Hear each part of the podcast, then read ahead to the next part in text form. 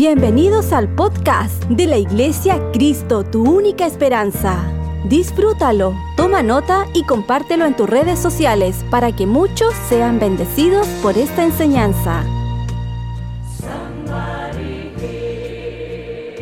No hay la hora para predicar esta palabra.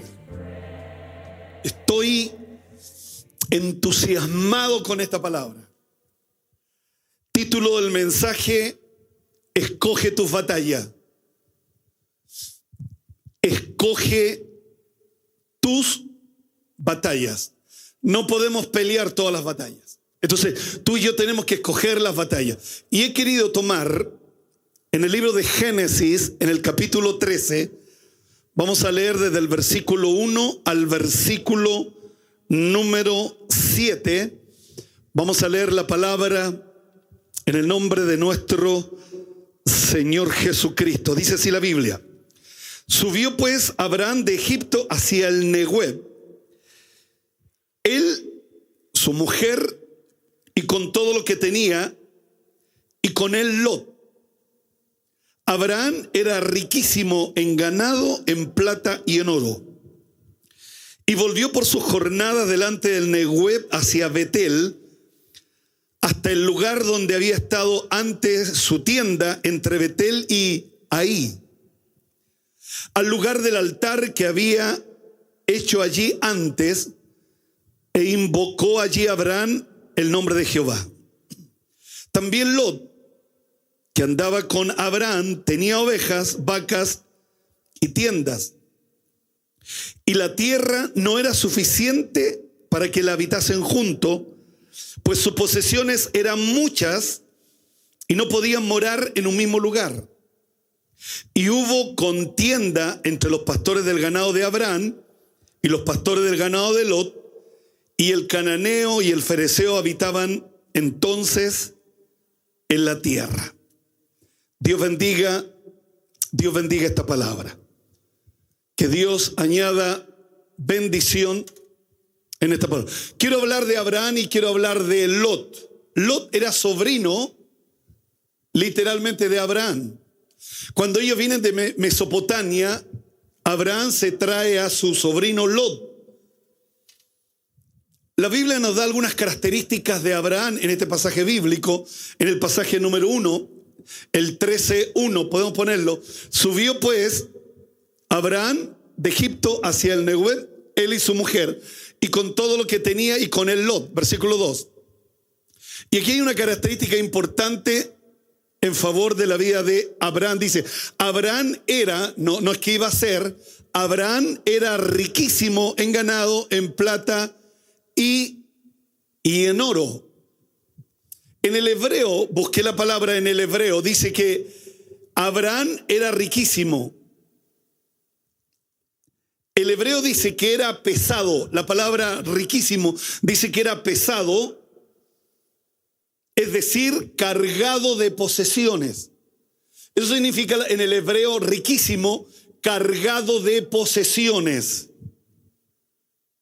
Entonces uno, de los problemas que, que hemos tenido muchas veces como iglesia es que hay una carga de en el cuidado de alcanzar la riqueza, de miedo en conservarla en la tentación de usarlas, de pecado en abusar de ellas, de pesar al perderlas y finalmente de rendir cuenta a Dios por ellas. Entonces, no es, no es tan simple eh, cargar la riqueza sino que literalmente eh, era pesado, es decir, cargado de posesiones. Muchas veces la bendición externa, si se aprovecha bien, proporciona muchas oportunidades de hacer el bien en abundancia. O sea, si, si tú tienes de manera abundante, Dios te ha bendecido, tú puedes hacer mucho bien y de, y de manera abundancia. Entonces, Sigamos con el versículo número 3. Dice la Biblia, y volvió pues su jornada desde el Nehueb hacia Betel, a este lugar donde había estado antes su tienda entre Betel y ahí. Versículo 4. Al lugar del altar que había hecho allí antes. O sea, Abraham había estado allí antes porque era el lugar del altar de Jehová. ¿Qué significa el altar donde tú y yo hacemos sacrificios para Dios? Dice que invocó allí Abraham el nombre de Jehová. Versículo 5. Y, esto es lo que me gusta de esta palabra, por, el orden, porque dice, y también Lot. O sea, Abraham era riquísimo, pero también Lot que andaba con Abraham. O sea, si yo me junto con Abraham, si yo me junto con el hombre correcto, yo también voy a ser bendecido. No me voy, no. También Lot que andaba con con Abraham. Dice, tenía ovejas, vaca y tiendas. O sea, también era rico. Pero la reina Valera señala que también Lot, que andaba con él, eh, hay un dicho que dice, dime con quién andas y te diré quién eres. Entonces la pregunta de, de esta mañana, ¿con quién andas? ¿Con quién te juntas? ¿A quién oyes? Entonces, ¿por qué Lot era también tremendamente bendecido? Porque andaba con Abraham. No es que, no es que Abraham andaba con Lot, sino que Lot literalmente andaba con, con Abraham. Y el hombre que tenía la bendición era Abraham, era el patriarca, era el hombre de Dios, era el hombre con el cual Dios hablaba, con el cual tenía la misión de ir a la tierra que Dios le había prometido, a la tierra de Canaán. Entonces, permítame preguntarle en esta mañana, ¿con quién te juntas? ¿Con quién andas? Eh, eh, ¿Es realmente tu Abraham? ¿Estás viendo beneficio al, juntarte con gente que, te bendice? Pero vamos, me, me, gusta el versículo 4, versículo 4, 13 y 4. El lugar del altar que había hecho allí antes, invocó allí a Abraham el nombre de Jehová. O sea, Abraham y Lot invocaban al Dios de Abraham. Hacían sacrificios para Dios. Pero ¿cuál era el resultado? Versículo 5. Veamos el resultado. También Lot, que andaba con Abraham, tenía ovejas, vaca y tienda. O sea, la religión me lleva, me lleva la hora predicar esta palabra, la religión me lleva a adorar a Dios, pero no es solo adoración, no es solo que yo lo adore, sino que también hay vacas, hay ovejas, hay tiendas. Estoy hablando de Lot, porque Abraham tenía vaca, oveja y oro, pero estoy hablando de Lot. Pero ¿con quién se junta Lot? Se junta con su tío, que es Abraham. Abraham es el patriarca, Abraham es el hombre de Dios, y el hombre de Dios invocaba al Dios de Abraham, invocaba a Jehová. Y seguramente lo también ahí estaba en la religión, era parte de la religión. Estoy hablando del sobrino, no estoy hablando del hijo, estoy hablando del sobrino. Entonces, si yo pregunto por mi sobrino, si tú preguntas por tu sobrino, ¿siguen tu religión? ¿Hacen, tú alaban al Dios que tú alabas? O sea, ¿cómo la religión? Volvamos al, al, al 3, al 4, perdón el lugar del altar que había hecho allí antes, punto y coma, e invocó allí a Abraham el nombre de Jehová. Pero no solo, no solo Abraham, sino también Lot, porque el versículo 5 dice, el resultado de que yo adore a Dios, el resultado de que yo alabe a Dios, ¿cuál es? También Lot, que andaba con Abraham, tenía ovejas, vaca y tienda. Versículo 6. Y la tierra no era suficiente para que habitasen juntos. O sea, los dos crecían. Los dos crecían. O sea, la tierra no era suficiente para los dos, porque el crecimiento era extraordinario. Porque cuando tú y yo adoro a Dios, cuando tú y yo alabamos al Señor, cuando tú y yo glorificamos el nombre del Señor, también hay respuesta de Dios. No, no, no es que yo solamente lo alabe, no es que solamente yo lo glorifique, no, sino que también hay crecimiento. ¿Cuánto dice conmigo hay crecimiento? La tierra no era suficiente para que habitasen juntos, pues sus posesiones eran muchas. ¿Cuál es la religión?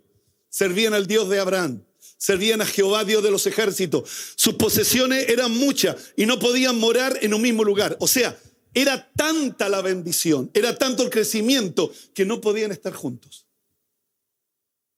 Literalmente no podían estar juntos. Versículo 7. Y hubo contienda entre los pastores del ganado de Abraham y los pastores del ganado de Lot. Y el cananeo y el fereceo habitaban entonces la tierra. Entonces ahí hay contiendas en la familia. ¿Por causa de qué? ¿De la pobreza? No. Porque cuando eran pobres, cuando venían de Mesopotamia, ¿verdad? Abraham, Lot, su mujer Sara, su familia y los que venían con él eran pobres. Venían con grandes necesidades, grandes, grandes problemas. Pero ahora que Dios los bendijo, ahora que Dios derrama rica bendición y son prósperos y tienen trabajo, el problema es que el trabajo ahora, la riqueza, los separa. Entonces la pregunta que me hago, hicieron los ojos para no mirar a nadie. O sea, toda la vida tenemos que ser pobres para estar juntos. O sea que toda la vida tendremos que estar viviendo en la misma población para que nadie se enoje, para que nadie se llene de envidia, para que nadie de la familia le moleste que a mí me vaya mejor que al otro. O sea, ¿cómo la, cómo la riqueza nos separa? O sea que toda la vida tendremos que ser pobres, que toda la vida tendremos que caminar literalmente con esfuerzo, con la pobreza, con la escasez, el viaje, eh, la población, la miseria. La miseria, la pobreza jamás los pudo separar Abraham y Lot. ¿Sabe lo que los separó? La abundancia. ¿Sabe lo que los separó? La riqueza. Eso los separó. Y, y, los separó, y no que el problema era de Abraham y Lot, era, de los pastores, eh, era, era, del segundo, en la, parte segunda, en la parte media, donde era, era mucha la abundancia. Y ahí comenzó el problema. Y, y, eso pasa en la familia, porque hay hijos que le va bien mejores que a otro. ¿Y cuál debería ser nuestro corazón? Dar gracias a Dios, que si a mi hermano le va bien, doy gracias a Dios. Pero ¿qué pasa? Nos llenamos de envidia porque no soportamos que uno que lleva mi misma sangre se molesta. ¿Por qué? Porque Dios me ha bendecido. Entonces Dios en su amor, Dios en su misericordia, ¿qué es lo que permite? Una separación. Cuando nunca debieron haberse separado. Si en la pobreza estaban juntos, en la miseria estaban juntos, cuando vivían todos en la misma población, estaban juntos. La riqueza los separó. Entonces, ¿quién nos enseña a vivir con la abundancia, que nos prepara para la abundancia. Porque cuando escuchamos mensajes como estos nos molesta. No nos gusta escuchar estos mensajes. La prosperidad. Yo estoy leyendo la Biblia. Vamos al versículo 8. Entonces Abraham le dijo a Lot, no hay ahora altercado entre nosotros dos, entre mis pastores y los tuyos, porque somos hermanos. ¿De quién viene la iniciativa de buscar la paz? De Abraham de Abraham. Abraham es el hombre que Dios usa en la iniciativa para poder buscarla y buscar una solución. ¿Y cuál es la solución? No podemos estar juntos. ¿No te da pena de, de no estar juntos por la abundancia? Entonces, ¿qué es lo que dice Abraham? Porque somos hermanos, le dice somos de la misma sangre, que no haya altercado entre nosotros. Las riquezas amenazan a romper buenas relaciones de la familia. Las riquezas generan tensión, riña dentro de la familia. Abraham se ocupó del sobrino huérfano, como de un hermano menor. Ambos se habían enriquecido. El problema fueron las riquezas. La pobreza, el esfuerzo penoso, la escasez, los viajes, el viaje de Mesopotamia, la tierra prometida, eh, la población, la miseria, no habían podido separarlo a Abraham y a Lot, pero la riqueza sí pudieron separarlos. Entonces, ¿qué le dice a Abraham? Le dice a Lot, es mejor preservar la paz que dejar que se quiebre. Sentido común, alguien tiene que razonar. Alguien tiene que ser prudente, alguien tiene que ser inteligente buscando la paz del Señor. La propuesta para detener la contienda fue iniciativa de Abraham. Porque ese debe ser el espíritu. Porque tú y yo somos hijos de Abraham. Así lo dice Pablo. Somos pacificadores. Sigamos. Aquí está la solución. Entonces, cuál, es, ¿cuál es la condición que pone Abraham? Abraham le dice, no está toda la tierra delante de ti. Ojo, toda la tierra delante de ti, le dice. 366 grados. Yo te ruego que te apartes de mí. Si fuere a la mano izquierda, yo iré a la derecha. O sea, si tú vas para allá, yo voy para acá. Si tú a la derecha, yo iré para el otro lado. Si tú vas para allá, yo voy a ir para acá. Para separarnos. Versículo 10. Alzó sus ojos y vio toda la llanura del Jordán, que toda ella era de riego, como el huerto de Jehová, como la tierra de Egipto, en la dirección de Soar, antes que se destruyese Jehová Sodoma y Gomorra. O sea, ¿qué es lo que vio Abraham? Vio la tierra de Sodoma y Gomorra, que era como, literalmente, era como un jardín, dice la palabra, como un paraíso. Entonces, ¿qué es lo que hace Lot? Mira, elige dejándose llevar por la primera impresión. Y aquí tenemos que aprender de Lot. A nunca dejarnos impresionar por la primera impresión. ¿No quieres cometer errores? No te dejes impresionar por la primera impresión. Me voy. Chao. No, ya basta. O sigo. Bueno, sigo. No te dejes impresionar por la primera propuesta. Porque ¿qué es lo que hace Abraham? dice, ahí está toda la tierra. Pero ¿qué es lo que hizo? Se fijó solamente en Sodoma y Gomorra. Él no miró para allá, él no miró para allá, él no miró para allá, él no miró para allá, él miró, él, él, él se fijó solamente en la buena tierra, que era la tierra de Soar. Entonces, ¿qué es lo que pasa? elige dejándose llevar por la primera impresión. Abraham mira y contempla el territorio presente y una tierra futura. Lo contempla una zona, una sol, una zona. Ahí, lo dije bien.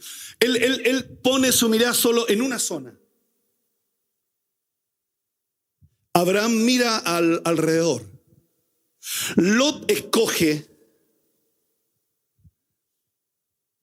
Lot escoge, Abraham recibe lo que Dios le asigna.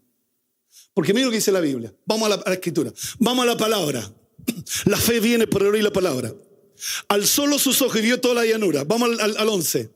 Entonces Lot escogió para sí toda la llanura del Jordán y se fue Lot hacia el oriente y se apartaron el uno y del otro. ¿Qué lo separó? La riqueza. ¿Qué lo separó? La abundancia. Versículo 12.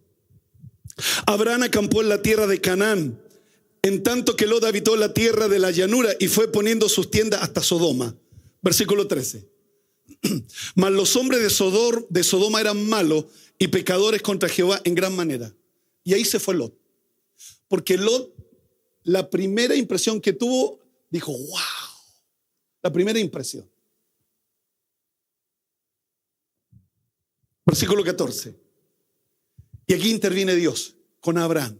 No interviene con Lot, interviene con Abraham. Jehová le dice a Abraham, después que Lot se apartó de él, alza ahora tus ojos y mira desde el lugar donde está hacia el norte, al sur, al oriente, al occidente. O sea, mira toda la tierra. Mira toda la tierra. No te limites. Mira toda la tierra. No te enfoques en una sola cosa. No te enfoques solamente en lo que a ti te gusta. No te enfoques solamente en lo que tus ojos pueden ver. No te enfoques solamente en lo que a ti te conviene, a lo que tú crees que para ti es mejor. Si no, no te dejes impresionar por la primera impresión. Porque Dios quiere que mires todo. Dios quiere que tú mires todo. Dios quiere que, que mires todo. 366 grados.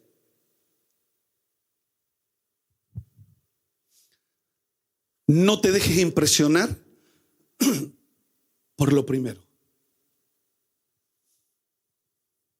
Entonces ahora Dios habla con Abraham. Versículo 15. Porque toda la tierra que ves la daré a ti, a tu descendencia para siempre. Ahora, Dios le dio, Abraham le dio de escoger a Lot. Era legítimo. Él escogió. Pero habían dos oportunidades. Una, mirar todo. Lo quiero todo. Por la fe voy por todo. Pero él se fijó en la llanura.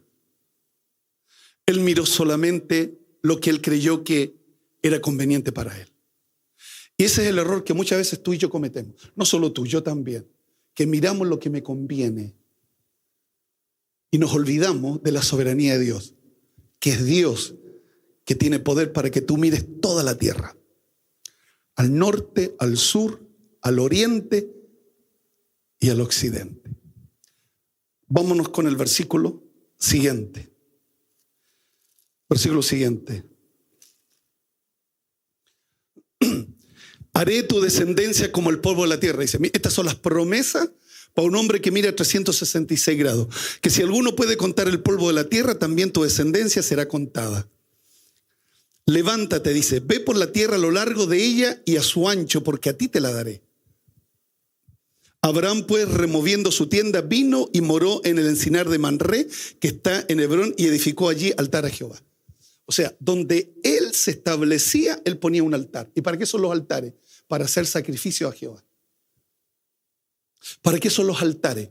Es donde tú y yo presentamos nuestro sacrificio delante del Señor. Entonces Abraham, donde él se iba, lo primero que hacía, ponía un altar y ofrecía lo mejor para Dios, el primogénito para Dios. Cuando tú y yo entregamos nuestros diezmos, cuando tú y yo entregamos nuestras ofrendas, son nuestros altares, es, es donde nosotros hacemos, porque donde vayamos, necesitamos la bendición de Dios. Donde vayamos necesitamos que Dios nos acompañe. Donde vayamos necesitamos que el Señor esté con nosotros. Por eso en cada lugar yo tengo que levantar mi altar, no solo de oración, sino también donde ofrezco sacrificio al Dios de Jehová.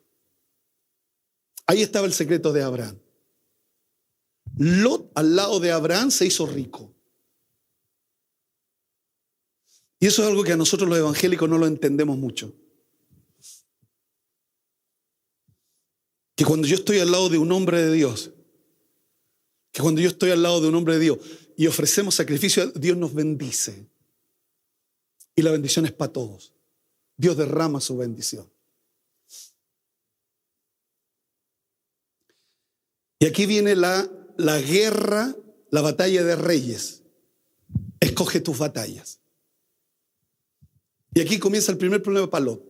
Vámonos al, al capítulo 14.1 capítulo 14.1. Aconteció en los días de Anrafel, rey de Sinar, Arioc, rey de Elazar, Kedorla, rey de Elam, y Tidal, rey de Goín. Estos son cuatro reyes. Vamos al versículo 2. Estos hicieron guerra contra Vera, rey de Sodoma. ¿Dónde estaba Lot? En Sodoma y Gomorra. Contra Birsa, rey de Gomorra. Contra Sinar, rey de Adma contra Semever, rey de Seboín, y contra el rey de Bela, la cual es Soar. Ahí hay cinco reyes. Los primeros del capítulo 1 son cuatro. Pero donde está Lot, ahí hay cinco reyes. Porque esta es batalla de reyes. Esta es batalla de perros grandes. Esta no es batalla de quiltro. Esta es batalla de perros grandes. puros reyes. Escoge tus batallas. Tenemos que saber escoger qué pelea tenemos que dar. Sigamos. Todo esto se juntaron en el valle de Sidim, que es el mar salado. Doce años habían servido a Kedorlaomer. En el décimo tercero se rebelaron.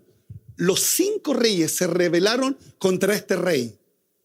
Entonces este rey tomó a otros tres reyes y vino a pelear contra ellos. Y se vino a la tierra de Sodoma. Mira lo que dice la Biblia.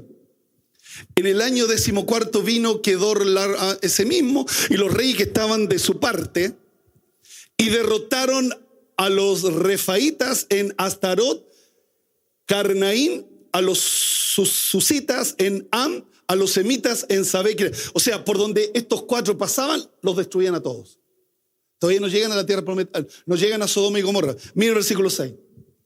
Y, y, a los oreos en el monte de Seir hasta la llanura del Parán que están junto al desierto. O sea, estos cuatro hacían estragos. Versículo 7.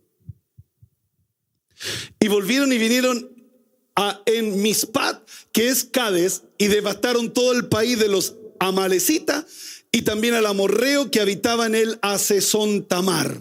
O sea, en otras palabras, estos cuatro arrasaban por donde pasaban. Mira el versículo 8. Y salió el rey de Sodoma. Y aquí aparecen los cinco, los, cinco.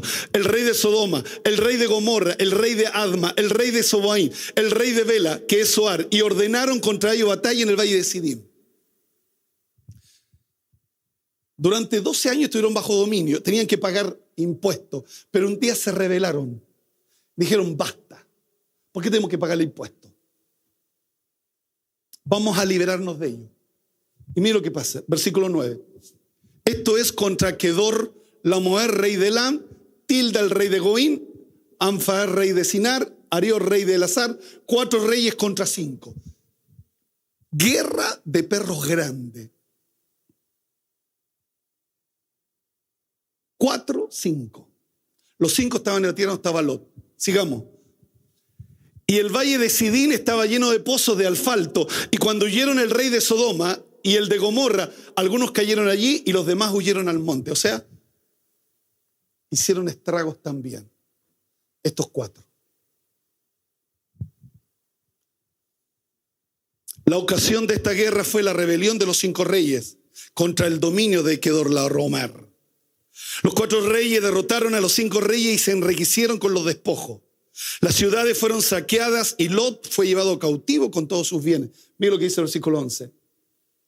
Tomaron toda la riqueza de Sodoma y de Gomorra y todas sus provisiones y se fueron, los cuatro. Doce. Tomaron también a Lot. Aquí está Lot.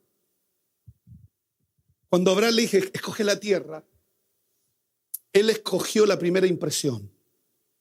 Se dejó llevar por los ojos. Porque era un valle y él tenía ganados. Entonces él vio lo que le convenía a él más que mirar el propósito de Dios, lo que le convenía a Él. Y cuando tú y yo escogemos mal, nos trae consecuencias. Por eso lo importante que sean otros los que decidan por ti. Porque si el otro decide por ti, se equivoca, no te, te equivocaste tú, se equivocó él. Pero cuando yo elijo, me equivoco. Por eso la importancia de un pastor porque cuando yo voy donde mi pastor y le digo, pastor, tengo este, este, tema, ¿qué es lo que hago? Voy a hacer lo que usted me diga. Entonces el pastor, ¿qué es lo que hace? Te da dirección, te habla y te dice, esto es lo que tienes que hacer. Y tú te sometes y lo haces. Eso va a tener resultado. Si no, la decisión no fue mía, la decisión fue del pastor. Él se equivocó. Y cuando un pastor se equivoca, él tiene que responder. Pero cuando yo elijo, porque miro Sodoma, porque miro el valle, porque miro lo que me conviene, me va a traer consecuencias. Entonces, ¿qué pasa? Tomó también a los hijos hermanos de Abraham que moraban en Sodoma y sus bienes y se fueron. Los cuatro reyes. Por eso, en el reino de Dios las cosas no son como nosotros creemos. La Biblia dice, tus pensamientos no son mis pensamientos, tus caminos no son mis caminos, dice el Señor. Por eso tenemos que tener cuidado cuando tú y yo tomamos decisiones. Entonces, si yo tomo una decisión en frío, me puedo equivocar. Pero si tengo un pastor, por eso la Biblia dice Jeremías 3:15, les daré pastores conforme a mi corazón, pastores convenientes, pastores que les convengan. Para que Él me aconseje. Entonces cuando me dan a elegir, pastor, ¿qué cree usted? ¿Qué piensa usted? Pero es distinto cuando yo elijo. Entonces, cuando yo elijo, insisto, no estoy mirando toda la tierra. Porque Abraham fue justo. Abraham le dijo, escoge. Todo, ahí está. Si, tú vas para la izquierda, dice, yo voy para la derecha. Y si tú vas para la derecha, yo voy para la izquierda, le dijo Abraham. O sea, Abraham fue justo. Abraham no le impuso. Porque tú puedes decir, me impusieron, ¿no? Abraham le dijo, si tú vas para allá, yo voy para acá. Y si yo voy para acá, yo voy para allá. Pero el que escogió fue Lot. Y aquí están las consecuencias. ¿Y cuáles son las consecuencias? Estos cuatro que arrasaban por donde pasaban, por alguna razón, se llevaron a Lot, hijo del hermano de Abraham, que moraba en Sodoma, y no solo se lo llevaron, se llevaron sus bienes y se fueron. Versículo 13. Vino uno de los que escaparon y lo anunció Abraham, el hebreo, que habitaba en el encinar de Manré, el, amorreo, hermano de Escol y hermano de Anel, los cuales eran aliados de Abraham. O sea, cuando uno habla que de los 318 criados, no, no eran solo 318, eso eran de Abraham. Pero aquí también habían aliados que estaban con Abraham. Porque pelear contra cuatro ejércitos, cuatro reyes, no era fácil. Entonces aquí vemos a Abraham, un hombre de paz, que tiene que tomar una decisión y que tiene que elegir si libero, porque si lo libero tengo que pelear. Y si no lo libero y si él tomó la decisión y se equivocó, es problema de él. Pero lo que me llama la atención es que él no se desentendió de la mala, de la mala decisión. Pues somos familia. Y todos nos equivocamos. Todos nos equivocamos. Porque Abraham podía decir, decir, bueno, él escogió irse para allá, es problema de él. ¿Sí o no? ¿Sí o no? Sobre todo si voy a poner mi gente, voy a poner en peligro mi, persona, a lo mejor puedo morir. Entonces, ¿qué es, lo ¿qué es lo que hace Abraham? Mire lo que hace Abraham. Oyó Abraham que su pariente estaba prisionero, armó a sus criados, los nacidos de su casa, 318, y los siguió hasta Adán. Y aquí es lo que me llama la atención de este hombre, que es un hombre de paz, que es un hombre que ama la paz, pero que en un momento tiene que escoger su batalla, tiene que elegir qué batalla dar. Tú no podés dar todas las batallas. Es imposible. Porque si tú das toda la batalla, te garantizo que muchas vas a perder. Pero si tú eliges las batallas, te garantizo que la que elija, la vas a ganar. Pero si yo soy un peleador, que yo ando por todo, peleando, defendiendo los derechos humanos, defendiendo todo, mucha de esas batallas literalmente la vas a perder. Tal vez alguna vas a ganar, no lo dudo, pero también muchas vas a perder. Por eso la importancia de elegir mis batallas, elegir mis batallas, elegir mis guerras. En mis 40 años de pastor, Imagínense cuántas batallas he tenido que pelear. Pero he sido sabio. He sabido saber qué pelea tengo que dar. ¿Cuál es la por la cual tengo que luchar? Pero imagínense que, que, anduviera yo peleando todas las batallas. Entonces, ¿qué es lo que hace? Abraham, su pariente, estaba prisionero, armó a sus criados. Ahora, un hombre de paz. Y aquí lo que me gusta de Abraham, y aquí veo a Dios metido en el asunto, porque los 318 de sus criados eran pastores de ganado, eran agricultores, no eran soldados, pero tenían un líder con una visión, tenían un líder que les cambiaba la mentalidad y podía decir, mira, no es correcto que se hayan llevado a Lot, es mi familia, ¿quién me quiere acompañar? Entonces, él como jefe de los 318, que conocían a su jefe, que conocían a Abraham, que sabían que era un buen hombre, dijeron, no, cuenta conmigo, eh, cuenta conmigo, cuenta conmigo, no, vamos, porque eran pastores de ovejas, eran ganaderos y también eran de la agricultura. Pero cómo se transforman cuando hay un liderazgo correcto, cuando hay un liderazgo, tú puedes gestionar bien, tú puedes gestionar bien. Hay una gestión extraordinaria porque aparece la sabiduría, porque aparece la prudencia, porque aparece la inteligencia, porque eres un líder innato. Entonces tenía esa capacidad para dirigir, tenía la capacidad para dirigir a otro, tenía la, la capacidad para decir, esto es lo que vamos a hacer. Porque me llama la atención. Abraham nunca había tenido una guerra. Abraham no era de hombre de guerra, no era hombre de espada, no era un hombre peleador, era un hombre bueno. Pero un hombre bueno también se prepara en los tiempos de paz para la guerra. También hay momentos difíciles. Su coraje, su valentía fueron notables, considerando las desventajas que él tenía. Recuerde que eran cuatro, eran cuatro reyes, cuatro ejércitos que venían con una mentalidad victoriosa, por donde pasaban arrasaban. Estaban con la frente en alto, iban arriba, estaban arriba de la pelota, los cuatro reyes. Abraham conocía sus desventajas, pero gestionó. Es un hombre inteligente, un hombre que gestiona. No, no, no, no, no es un estúpido. No, es un hombre que gestiona. Es un hombre que sabe manejarse. Es un líder innato. Es un hombre que maneja multitudes, 318 personas. ¿Cómo les cambia la mentalidad?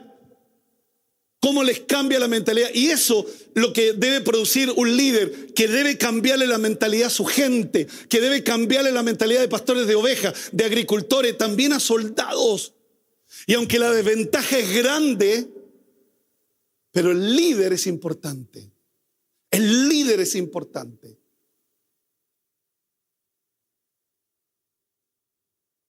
Armó a sus criados. Y le dijo, muchacho, la contienda es desigual. Nunca se ha arriado nuestra bandera. Mis capitanes habrán cumplido con su deber. No, no le dijo así. Los nacidos de su casa. Esto, estos eran de la cantera. Estos no venían de afuera. Estos eran de la cantera. ¿Sabes lo que es la cantera? Los que se criaron. Dijeron, Abraham, puro Chile, tu cielo. Así, corazón, corazón y alma.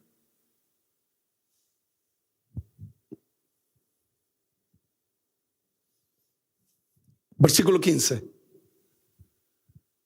Cayó sobre ellos de noche. Estrategia. O sea, por eso lo digo, Abraham es un hombre de paz, pero eso no significa que no es un hombre estratégico, un hombre que sabe gestionar, que sabe desenvolverse en cada situación difícil, que sabe moverse en los momentos complejos. Eh, tiene cabeza de serpiente, astuto, pero tiene ojos de paloma. Pero tiene una mentalidad de serpiente, astuto.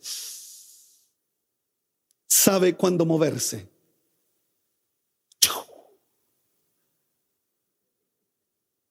¿Cómo salió? cabeza de serpiente, pero ojos de paloma.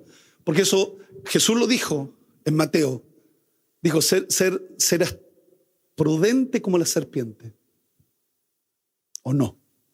¿O no lo dijo? Mateo 10, 16 ahí. Pongamos Mateo 10, 16, por favor ayúdenme. Mateo 10, 16. ¿Qué dice? He aquí yo os envío como ovejas en medio de lobos. ¿Qué dice? Sé pues prudente como serpiente, coma, y sencillos como paloma. O sea, ¿dónde Dios nos envía? Entonces, vamos a andar así. O sea, sabios, prudentes, pero con ojos de paloma, ojos de misericordia, ojos de bondad ojos de amor. Pero eso no me impide que también sea astuto.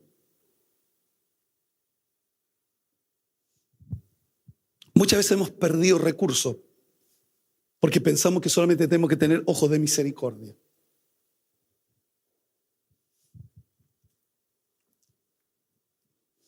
¿Qué cambió de mentalidad? Agricultores, pastores, ahora soldados sin experiencia. ¿Qué podían hacer? Volvamos a la palabra. 14. ¿En cuál íbamos? 14, 14. Entonces oyó Abraham que sus parientes estaban prisioneros y llamó a sus criados. ¿Y quién eran sus criados? Pastores de oveja. ¿Qué podían hacer? Nico, ¿qué podían hacer? Jorge, ¿qué podían hacer? Ante cuatro ejércitos que estaban arriba de la pelota. ganadores, campeones, destrozaron ciudades, armó a sus criados. De gente que, que da la impresión que no sirve, que solamente sirve para ser pastor de oveja, pero que también ve cualidades para que sean soldados. Entonces, la, importancia cuando tú formas gente, no solamente fórmalo por, porque son cristianos, porque son hijos de Dios o porque son temerosos, sino que también tenéis que ver cuáles son sus cualidades, sus dones, sus talentos. Y si les falta, envíalos, prepáralos. No, no, no te quede que solamente son evangélicos, que, gente buena, sino que prepáralos. Dice la Biblia que armó a sus criados, los nacidos de su casa, 318 y los siguió hasta Dan. Los preparó. Esa es la clave de un liderazgo, que los prepara. Y que el líder sabe lo que está formando. Y no es el barro que el que está diciendo hágame de esta manera, sino que es el alfarero. Versículo 15, estoy terminando. Y cayó sobre ellos de noche él y su siervo, y les atacó, y le, y, le fue siguiendo hasta Oba al, al norte de Damasco. O sea, esos mismos que arrasaban ahora van huyendo. Escoge tu batalla. Versículo 16. Y recobró todos los bienes, y también a Lot y su, su pariente, y sus y a las mujeres, y la demás, y la demás gente. Cuando, cuando yo escojo mis batallas, cuando, cuando no peleo a tonta y a loca, cuando no me dejo llevar por los sentimientos, sino que soy una mujer sabia, prudente, inteligente, la victoria está asegurada. El tema es que me, que me estoy volviendo loca. Entonces, la, la importancia de saber escoger cuáles son las batallas, saber escoger bien qué batalla, qué batalla voy a dar. No poder pelear todas las batallas. Abraham tuvo una gran dosis de sagacidad en la gestión. Rescató a su pariente, derrotó a sus enemigos. Y en la Biblia no encontramos que tuviese pérdida salió con 318 y volvió con 318. Jesús envió a 70 y volvieron 70 con gozo. Elige tu batalla. Escoge tu batalla. No puedes pelear todas las batallas. Hay dos tipos de batalla en la Biblia, lo hablamos Jorge. Dos tipos de batalla. Una, paraos. Y, y hay una palabra ahí en Éxodo 14, 13. Termino con esto. Éxodo 14, 13. 13 y 14. Éxodo 14, 13 y 14. Mira lo que dice. Moisés dijo al pueblo, no temáis, está firme. Ved la salvación que Jehová hará hoy. dice conmigo hoy. Porque los egipcios que hoy, diga hoy, habéis visto, nunca más para siempre los veréis. Nunca más. La palabra es nunca más. Jehová peleará por vosotros y vosotros estaréis tranquilos. Aquí no hay arma, aquí no hay espada, no hay lanza, no hay nada. Solamente dice, yo pelearé por ustedes. Esa es una guerra. Entonces yo tengo que saber escoger. Ahora, ¿cómo sé cuándo tengo que estar quieto y cuándo tengo que tomar espada? ¿Cómo lo sé? Porque Dios le dice, Jehová peleará por su... Ahora, ¿cuándo sé que Jehová pelea por ti? ¿Sabes cuándo? Cuando tú estás tranquilo cuando tú eres correcto, cuando tú haces las cosas bien. Estate quieto. Jehová peleará por ti. Pero hay otra batalla. Hay otra batalla que está en Éxodo 17.9. Éxodo 17.9. Éxodo 17.9. Dice así. Dijo Moisés a Josué, escoge varones, sale a pelear contra Malek mañana, yo estaré sobre la cumbre del collado y la vara de Dios en mi mano. ¿Sabe? Esta pelea ¿Sabe por qué ocurre esta pelea? Cuando hay que tomar la espada. Cuando, cuando en la retaguardia la gente cansada, la gente desfallecida, se iba quedando atrás. Ahí yo tengo que pelear. O sea, en otras palabras, versión chaparro, cuando yo me estoy quedando atrás, Cuando, cuando yo me estoy cansando, cuando yo digo no puedo más, yo tengo que pelear mis batallas. Porque dice que Amalek atacó la retaguardia. Entonces Moisés tuvo que parar el campamento y salir a defender a los de la retaguardia. Pero cuando tú haces las cosas bien, cuando tú haces las cosas correctas, tú tenés paz en el corazón. Y tú sabes que Jehová pelea por ti. Si esta enseñanza fue de ayuda para tu vida, coméntanos en nuestras redes sociales de la Iglesia Cristo, tu única esperanza. Gracias por conectar con nosotros. Recuerda suscribirte